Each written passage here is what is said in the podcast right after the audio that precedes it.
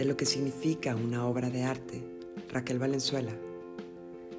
Estaba escribiendo cuando a través de un gran ventanal veo a cuatro niños de campo entre los 5 y los 7 años correr hacia donde yo estaba. Venían jalándose de los brazos mientras el que llevaba la ventaja gritaba y repetía, Doña Raquel, Doña Raquel, muchísimas veces. Llegaron agitados a querer compartir conmigo yo no sé qué apuración.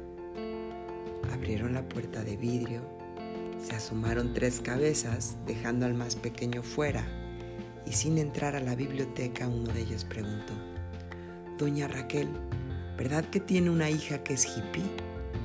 Empecé a reír y respondí que sí. Se le redondearon los ojos e hicieron una mueca con la boca y ruido con la saliva. Se miraron sorprendidos entre ellos. ¿Y qué se siente? preguntaron.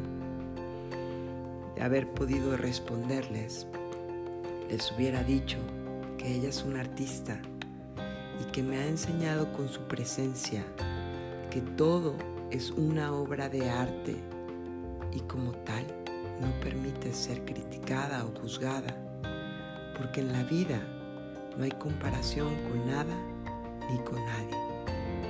Y al no haberla, todo es una creación, porque todo en realidad es creatividad.